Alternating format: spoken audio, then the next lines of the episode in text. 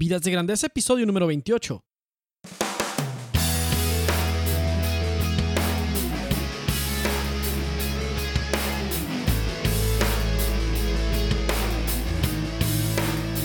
Hola, ¿qué tal Nación de Grandeza? Aquí con ustedes Enrique Guajardo y esto es Vidas de Grandeza, el podcast dedicado a todos aquellos que quieren vivir y trabajar con propósito y pasión. Mi objetivo en este podcast es inspirarte, motivarte y darte las herramientas para que tengas éxito en tu trabajo y felicidad en tu vida. Te invito a visitar mi blog en www.enrique.me, donde encontrarás publicaciones y herramientas que te ayudarán a vivir y trabajar de manera épica. Suscríbete gratis para recibir mis publicaciones en tu correo electrónico y al hacerlo también te regalo un ebook para maximizar tu productividad personal. Y ese es el tema de este episodio, al cual te doy la bienvenida. Estamos en el número 28, donde vamos a hablar acerca de cómo maximizar tu productividad haciendo menos. Y antes de comenzar, pues te quiero platicar acerca de mi ebook que estoy trabajando en él, que se llama Vive con Grandeza, una guía para vivir y trabajar con propósito y pasión. Pronto estará disponible en la versión digital en mi site y también en Amazon. También otra de las cosas que te quiero platicar es que acabo de agregar una sección a mi blog, que es la sección de coaching. Y bueno, pues no se puede llegar a la excelencia en algo sin un coach. Y para ello, pues basta con observar a los atletas de más alto rendimiento o las empresas más reconocidas o inclusive los líderes más grandes de la historia, en algún momento de su historia han tenido un coach. Alguien que los apoyaba, guiaba, retaba el cumplimiento de sus metas y hacer la mejor versión de sí mismos. ¿Por qué creo yo que funciona el coaching? Bueno, pues el retorno de la inversión de un programa de coaching llega a ser hasta el del 700%, debido a los beneficios que vas a obtener o que una persona obtiene al pasar por un programa de coaching. Eh, lo he estado haciendo en, mi en el programa Siguiente Paso y ha tenido muy buena, muy buena aceptación, ha tenido muy buenos resultados y ahora lo quise extender a otras áreas, no solamente a lo profesional, sino a esa combinación entre vida y trabajo también, que es de lo que se trata mi blog. Y pues el coaching se trata de crecimiento personal y profesional. Se trata de desbloquear el potencial y concretar una transformación para que puedas alcanzar tus metas. Y pues muchas veces, muchas veces necesitamos ayuda para desatorarnos en algo, para avanzar, identificar y administrar nuestros dones y talentos, sortear obstáculos y concretar nuestra misión y nuestra visión. Algunas de las cosas que te puede ayudar tenerme como, como coach puede ser pues a descubrir tu llamado y vocación profesional si es que estás, estás definiendo eso, a identificar tu misión personal y conectarla con tu ocupación, a diseñar un estilo de vida lleno de propósito y significado, a crear y administrar tu plan de vida, a desbloquear tu potencial, a maximizar tu productividad, a tal vez nacer o crecer como líder, a concretar una visión, a hacer realidad un sueño que tienes. El coaching, en el coaching estamos en el negocio de hacer sueños realidad.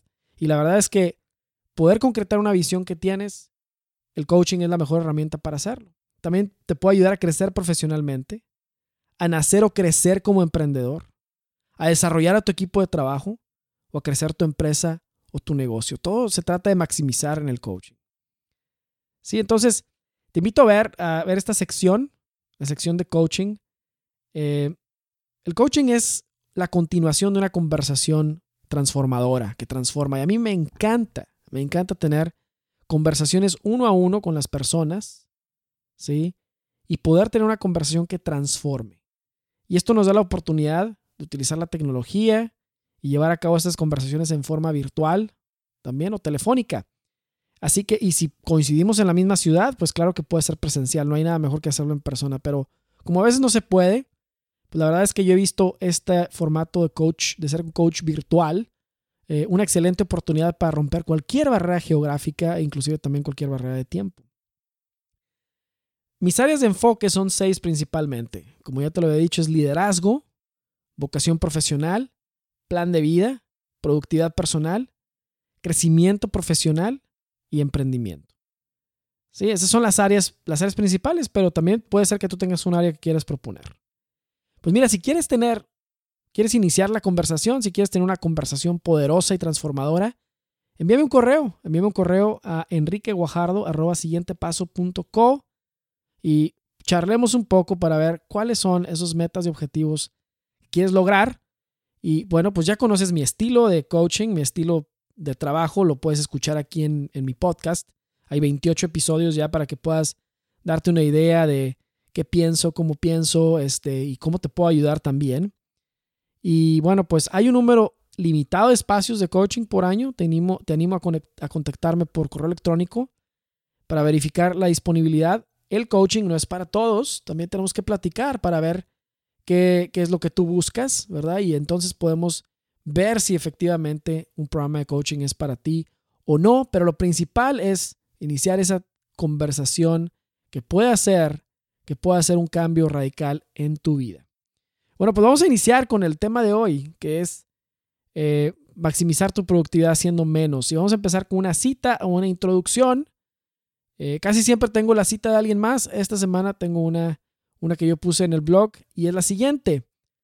Vive por diseño y no por accidente. Esa es la cita de esta semana. Fíjate, vive por diseño y no por accidente. ¿Qué es lo que dice esta cita? Dice bastante. Porque muchas veces no decidimos y entonces empezamos a vivir dejando que otras cosas decidan, ya sea las circunstancias, ya sea las prisas, alguien más va a decidir. Si uno no decide, alguien va a decidir por ti. Y bueno, pues al vivir por diseño y no por accidente no significa que vas a tener todo el control de tu vida y todo va a ser programado y no va a haber espontaneidad, sino que quiere decir que vas a tener por lo menos un objetivo, un plan, que tal vez no se va a cumplir al pie de la letra, pero vas a poder decidir con anticipación algunas cosas que vas a tener que decidir después. Vas a tener ya un, vamos a decir, ya vas a ver cuál es el paso que sigue y estarás viviendo de acuerdo al diseño, a un diseño que tú hayas hecho, un plan que tú hayas hecho, que repito, se basa en aquellas cosas que están bajo tu control. Aquello que no está bajo tu control, sí, ya sabemos, hay cosas que fueron puestas bajo nuestro control para administrarlas y hay otras que no. Y las que no, paz y alegría, no importa. Las que sí, esa es nuestra responsabilidad administrarlas. Entonces, vive por diseño y no por accidente. Esa es la frase de esta semana. Entonces, empezando con el episodio de hoy, en el que estamos hablando de productividad. Ah, pues la productividad es un tema que me gusta bastante también. Es una de los cocos, digamos así, una de las cosas en las que más este, más nos atoramos en cuanto empiezan a crecer la responsabilidad y en cuanto tenemos más, vamos a decir, más cosas que malavariar, ¿verdad? Empieza uno a tener en su vida más responsabilidades. Vamos a decir que, pues en la etapa en la que uno está soltero, por ejemplo, soltera, que estás pues apenas tomando algunas decisiones, pues tienes menos cosas que administrar normalmente. Tal vez estás, tienes tu trabajo, tal vez tienes este, eh, pues tienes tu familia, tu, familia extendida, etcétera, pero todavía no, no tienes una familia propia. Tal vez, ¿verdad? Tal vez. No sé, estoy hablando entre edades entre los 20, 23 años, hasta los 26, 27 años, por ahí 28 años, pues no hay mucho que administrar todavía, aunque es una etapa muy importante para tomar las decisiones que siguen.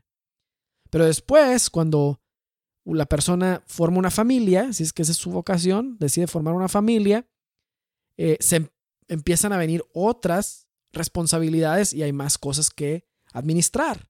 Y conforme va creciendo uno en su profesión, en su carrera o tu negocio va creciendo, etcétera, pues van creciendo también.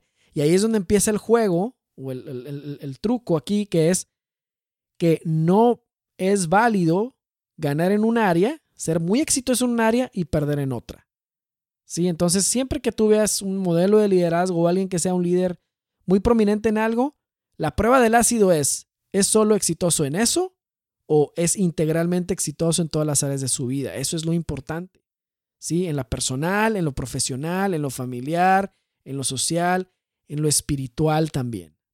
Es, un paquete de proyectos el que tenemos que administrar. Entonces, a lo que voy es que cuando va aumentando las responsabilidades, va aumentando la complejidad. Y este eh, blog post de esta semana y este episodio de podcast pues te ayuda tal vez a hacer, te va a dar unos tips para poder maximizar tu productividad en circunstancias en las que tienes poco tiempo. Y pues seguro suena, seguro suena muy paradójico, muy paradójico el concepto de maximizar tu productividad haciendo menos. Inclusive hasta suena como que no funciona. Pero mira, la idea contraria tampoco funciona, porque la idea contraria que dijimos por ahí es la idea de que podemos hacerlo todo. Y es, un, es como una epidemia. ¿sí? Todos estamos enfermos de esa epidemia. Por ejemplo, el multitasking, el hacer varias cosas a la vez, es parte de esa epidemia de la idea de que podemos hacerlo todo.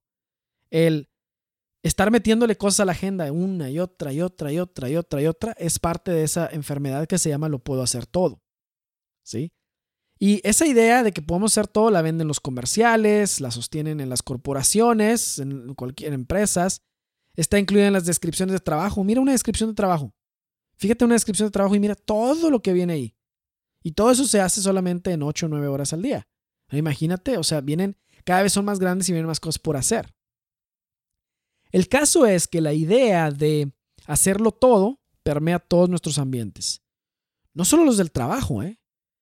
Cualquier ambiente en el que estés, si estás en un ambiente este, social, en un ambiente de, vamos a decir que es un voluntariado, un ambiente en el que eh, un equipo de, en un ambiente deportivo, etcétera, fíjate que las agendas cada vez tienen más y más y más y más y más y más cosas. La tendencia a pensar que se tiene que hacer más para avanzar más está ahí. Pero ¿qué tal si te dijera que se puede ser muchísimo más productivo haciendo menos? ¿Qué tal si te dijera eso?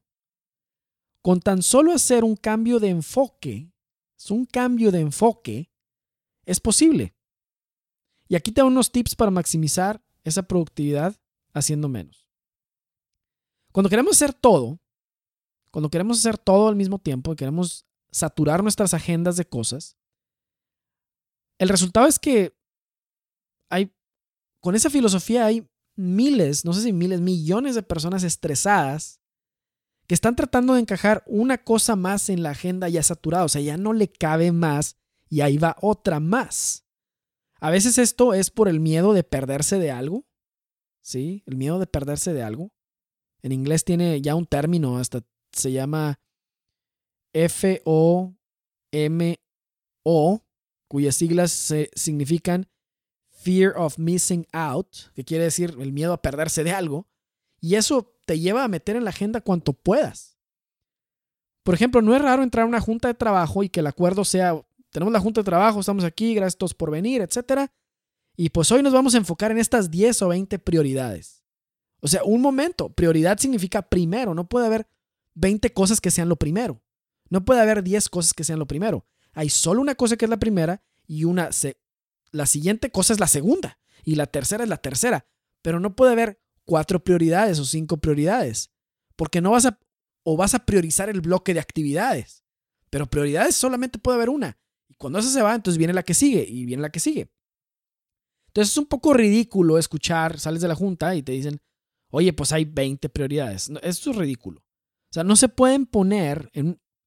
Si ves un telescopio tratas de ver los planetas o la luna o lo que sea, pues si lo enfocas a la luna, solo puedes ver la luna. No puedes ver la luna y otra cosa al mismo tiempo. O si ves una estrella, no puedes ver otra. No se pueden enfocar dos cosas a la vez. Y ese principio aplica también para nuestro enfoque de trabajo y de productividad. Entonces, debido a que queremos meter todo en la agenda, hemos perdido la capacidad de discernir entre lo que es importante y lo que no lo es. Nos vamos a la casa pensando que ese día hicimos mucho. Se acaba el día de trabajo y dices, hoy hice muchísimo, avancé muchísimo. ¿Por qué? Pues porque hice muchas cosas. Ah, pero en realidad lo que sucedió no es que, es, no es que hayas avanzado mucho, es que avanzaste poquitito en muchas direcciones, pero en ninguna significativamente. En ninguna significativamente, porque una cosa es ser laborioso tener laboriosidad, estoy ahí, trabaje y trabaje y trabaje. Y otra cosa es ser productivo. Una cosa va hacia hacer cosas que no tienen que ver con los resultados y otra va hacia los resultados. Entonces, alguien puede haber hecho nomás una sola cosa ese día que era muy productiva. ¿Sí? Una sola cosa que era muy productiva, una prioridad que hizo el 80% de la diferencia. Hay una regla que ya te platicaba antes que se llama la regla de Pareto, o el, sí, es el 20% de las cosas normalmente hace el 80% de la diferencia. Hay un de 20 cosas por hacer, de 10 cosas por hacer, hay dos. De 10 cosas por hacer, hay dos que van a ser el 80% de la diferencia. Entonces aquí va el primer tip para poder resolver este punto. El primer tip se llama conviértete en un esencialista. Y ese término está súper innovador. Ese concepto lo aprendí de Greg McKeown en su libro titulado Esencialismo, que en mi opinión, la verdad es que es uno de los mejores libros de productividad que se han escrito y es de edición muy reciente, es del, año antepasado. El término esencialista lo usa para describir un enfoque en lo importante. Sí, o sea, no tiene que ver con otros términos que si existencialista o que si otras cosas, no. Esto es esencialista. Tiene que ver con un enfoque en lo importante. Solamente le puso el nombre para decir, bueno, ¿qué es lo esencial? Alguien que se enfoca en lo esencial es un esencialista. Y en aquello que hace la diferencia y mueve los resultados. Entonces, él inicia identificando las características que tiene un no esencialista y un esencialista. Entonces, en este ejercicio te voy a pedir que tú escuches la lista primero escuches las dos listas, la del no esencialista y luego la de esencialista, y veas en cuál más o menos te ubicas. A lo mejor no te ubicas completamente en una, a lo mejor te ubicas en, parte de una y parte de la otra, pero eso te va a ayudar mucho a saber cuál es tu enfoque acerca de la productividad y básicamente si estás orientado o no a resultados. Y muchas veces en los currículums dicen, soy una persona orientada a resultados. Bueno, ser una persona orientada a los resultados significa básicamente que eres un esencialista. Eso es lo que estás diciendo. Entonces, las características de un no esencialista son estas. El no esencialista piensa que debe ser todas las cosas para todas las personas. Siempre está disponible todo el tiempo. Piensa que todo es importante y tiene que ver la manera de encajar todo en la agenda, todo tiene que caber. Y reacciona a lo más urgente, siempre anda en modo de reacción, de apagafuegos, le dice que sí a todo sin pensarlo y siempre, casi siempre deja todo para el último. Se echa encima muchas responsabilidades, nunca le alcanza el tiempo, ¿sí? siente que no tiene controles de los que típicamente dice, es que me pusieron esto, y es que luego me pusieron esta junta, y es que luego me llegó este cliente, y es que luego pasó esto, y se siente fuera de control, se siente saturado y se siente exhausto. Y por lo general, avanza poco en muchas cosas pero no está satisfecho en su trabajo y no es muy sobresaliente. Entonces es alguien que constantemente está metiéndole cosas a esa agenda, diciendo que sí a todo, no sabe decir que no, se echa encima compromisos que no puede, se siente fuera de control, está saturado siempre, pues prácticamente es una forma de vivir muy, muy miserable. Sí, es una persona que, o sea, hay una idea de que quedarse al último es una buena idea. Bueno, y depende, y no hay que sacar de contexto esas cosas, porque si ves la analogía cuando vas en un avión, en el avión te dicen que ante una emergencia, antes de ayudarle a alguien, te tienes que ayudar a ti mismo y ponerte la máscara de oxígeno tú mismo, pues bajo ese principio no puedes ayudar a nadie más si tú no tienes oxígeno. Entonces, un no esencialista es alguien que vive privado del oxígeno, del tiempo y, pues se lo está dando siempre a los demás, pero pues llega un momento en que no va a poder dar nada. Y casi siempre no da mucho. Piensa que está dando mucho, pero no está dando nada. Ahora, ¿cuáles son las características de un esencialista? Un esencialista escoge a lo que se va a enfocar por adelantado. Piensa que, de entrada, solo unas cuantas cosas en verdad son importantes. Ahí está el 20% que hace el 80% de la diferencia. Y se detiene para discernir cuáles, con cuáles se queda, cuáles quita. La verdad es que es muy bueno, es un experto en decir no, con gracia, dice que no. Por mala onda, por mala persona, no, no, no.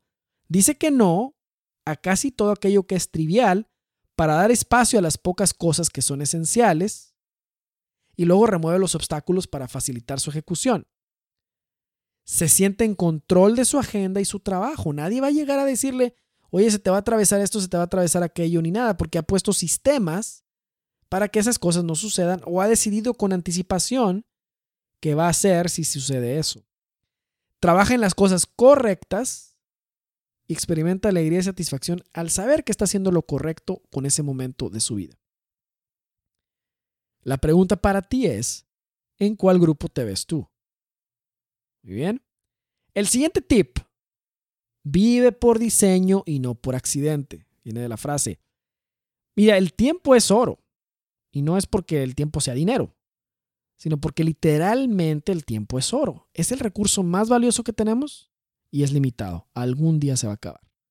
Cada día se acaba el tiempo de ese día, cada semana se acaba el tiempo de esa semana y cada mes y cada año y así sucesivamente, ¿no? Entonces, como es el recurso más limitado que tenemos y al mismo tiempo es el más valioso, porque con el tiempo es con el que podemos hacer cosas, el tiempo es vida realmente. El tiempo es vida y es con lo que podemos transformar, construir, dejar un legado, hacer una diferencia en la vida de los demás, etcétera, etcétera. Hay que usarlo con propósito y sabiduría. Por ello es necesario decidir con anticipación cómo lo usaremos. Desde antes hay que saber cómo lo usaremos. Te propongo que cada domingo apartes un tiempo para darle un vistazo así de panorámico, un vistazo a 30 mil pies de altura a la semana que está iniciando. Es una, vista panorámica a la semana que está iniciando y te hagas estas preguntas. ¿A qué cosas te puedes anticipar? ¿Cuáles son los imprevistos, entre comillas, que siempre se te presentan? ¿Qué actividades puedes agrupar para poder hacerlas juntas? ¿Cuáles puedes omitir? ¿A qué le vas a decir que no? ¿Qué responderías si se te presenta una invitación, una petición o alguna situación? en síntesis, decide desde antes qué va a suceder con el tiempo otra vez, en lo que se refiere a aquello que está bajo tu control, y trata de remover de la semana aquello que no es importante, ¿sí? aquello que no sirve para nada, o que no agrega valor, o que es trivial, etc. Tip número tres es menos pero mejor. Este es un enfoque. Fíjate, empezamos el, al principio es, la cosa es tener más, más, más y hacer más, más, más, solo por hacer más, más y más. La la forma contraintuitiva es pensar en menos pero mejor.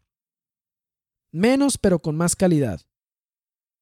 Entonces, si eres de los primeros que se mete a responder una cadena de correos en tu oficina, o entras en conferencias porque necesitas estar más informado y la verdad es que el tema ni te compete, o no tienes una contribución directa, o eres de los que está siempre disponible en el chat o en el teléfono en todo momento, te recomiendo yo que dejes de hacerlo cuanto antes si estás en crisis de tiempo. Deja de hacerlo cuanto antes. Porque ninguna de esas cosas agregan valor.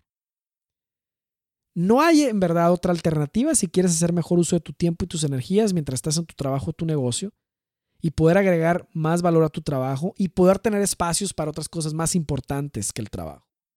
Para tener espacio para tu familia, para tener espacio para hacer ejercicio, para tener espacio para eh, la recreación, para poder tener espacio para, a lo mejor estás en algún apostolado o en algún servicio o en algún este, voluntariado, etc. Esas cosas son importantes también. Y en especial, la familia o la espiritualidad son mucho más importantes que el trabajo. ¿sí? Entonces, hay que tener espacio para eso también. Entonces, te recomiendo dejar eso si es que eres de los que tiene esa tendencia. Y el hecho de que uno esté invitado a una junta no es una razón suficiente para acudir. La verdad no lo es. Es necesario ser selectivo para comprar espacios de tiempo para que puedas utilizar tu creatividad y enfocarte en las actividades que van a mover realmente los resultados. Verás, cada vez las empresas que se adaptan mejor a un modelo de menos pero mejor son las que le dan tiempo a sus asociados de irse a pensar un buen rato cómo van a resolver los problemas en vez de tenerlos ahí en juntas y juntas y juntas y estar haciendo cosas que no tienen que no avanzan. Mira, las juntas de trabajo son raras veces productivas, rarísimas veces. A menos de que haya una agenda muy bien hecha, que esté conectada con los resultados del grupo y que cada quien va, esas sí son efectivas. Pero por lo general, las personas y además las que están en muchas que están en posiciones de liderazgo no tienen el hábito, el conocimiento o el entrenamiento para hacer juntas efectivas de trabajo. Entonces, tienes que tratar de evitarlas dentro de lo posible como de lugar y no tratar de estarlas buscando. Cuando no hay de otra, cuando es algo que es muy importante para tu negocio, para tu jefe, etcétera, bueno, pues hay que hacerlo. Pero cuando no lo es, hay que ser muy rápido para removerlas del radar. Y así con otras cosas, como estar disponible para llamadas telefónicas, como estar disponible. A veces no es necesario estar disponible y tampoco es necesario mentir y decir no estoy, dile que no estoy ni nada. Simplemente en este momento no, no hay atención. Hable después, deje su mensaje, no lo sé. Hay maneras, ¿no? Eh, cambia tu paradigma de que más es mejor por menos pero mejor. Es un cambio así de switch, de más es mejor a menos por menos pero mejor. Y en vez de ocupar energías en tratar de hacerlo todo, hay que hacer un alto, identifica lo que es importante y todo lo demás se va. Te reitero, no todo es importante, porque si todo fuera importante, entonces en realidad nada lo sería. Si todo es prioridad, nada es prioridad. No se puede, no puede haber, si no puedes separar lo importante de lo no importante, pues entonces nada es importante. Aquí te da un reto, un reto para ti. ¿Cuántas cosas o cuántas actividades puedes remover de tu agenda esta semana? ¿Cuántas cosas puedes remover de tu agenda esta semana? Pues bueno, para ir cerrando este episodio, maximizar tu productividad no se trata de ver cómo logras más cosas, sino de cómo lograr las cosas correctas. Se trata de invertir sabiamente el tiempo, tus recursos y energía para colocarse en el punto de mayor contribución, en donde puedes contribuir más. Y esto aplica tanto para personas como para empresas. ¿eh? Hay muchas más actividades en la vida, hay muchas oportunidades. Acuérdate de la frase al principio, el miedo a perderse de algo, fear of, fear of missing out. Hay muchas más oportunidades en la vida y muchas actividades que tiempo y recursos que tenemos. Entonces, por lo general, la mayoría va a haber que decirles que no, de entrada, porque hay muchas más que lo que podemos hacer. Muchas van a parecer buenas, pero es un hecho que la gran mayoría no se van a conectar con tus objetivos, con tu misión y con tu visión de vida. Muchas de ellas en realidad pueden ser importantísimas, pero si no se conectan con ese objetivo, misión y visión de vida, para ti son triviales. Entonces hay muy pocas que son vitales y muchas triviales. Lo que para ti puede ser trivial, para otro puede ser también, puede ser muy importante de acuerdo a su misión, misión y objetivo de vida. Hay, hay, hay variación ahí. Entonces te dejo esta pregunta, última pregunta, que es muy útil para poder maximizar tu productividad. Y esta pregunta es, ¿es esta, cada actividad tienes que hacer esta pregunta, ¿eh? ¿es esta la actividad o proyecto o situación más importante en la que debería invertir mi tiempo y recursos en este momento? Si la respuesta no es un sí definitivo, entonces es un no definitivo. Si la respuesta no es un sí definitivo, entonces es un no definitivo. Bueno, pues espero que este episodio te haya servido muchísimo. Espero que puedas dejarme un review en iTunes para que otros puedan encontrar este podcast más fácilmente y me des tu retroalimentación para cómo mejorarlo o, qué, o cosas que quisieras que incluyera en él. Te recuerdo de la promoción de suscribirte a mi blog www.enrique.me te regalo un ebook para maximizar tu productividad, que fue el tema que hablamos, que hablamos el día de hoy. Te invito a visitar también la sección de coaching de mi, de mi blog y veas ahí las diferentes opciones que hay y podamos tener una conversación que transforme tu vida y tu trabajo para siempre. Eh, envíame tus preguntas. Si tienes alguna pregunta, mi correo electrónico es enriqueguajardo.co. Bueno, pues espero que esta semana esté llena, llena de entusiasmo. Te deseo mucho éxito en tu vida y tu trabajo. Y bueno, pues nos vemos en el siguiente episodio de Vidas de Grandeza. Muchas gracias.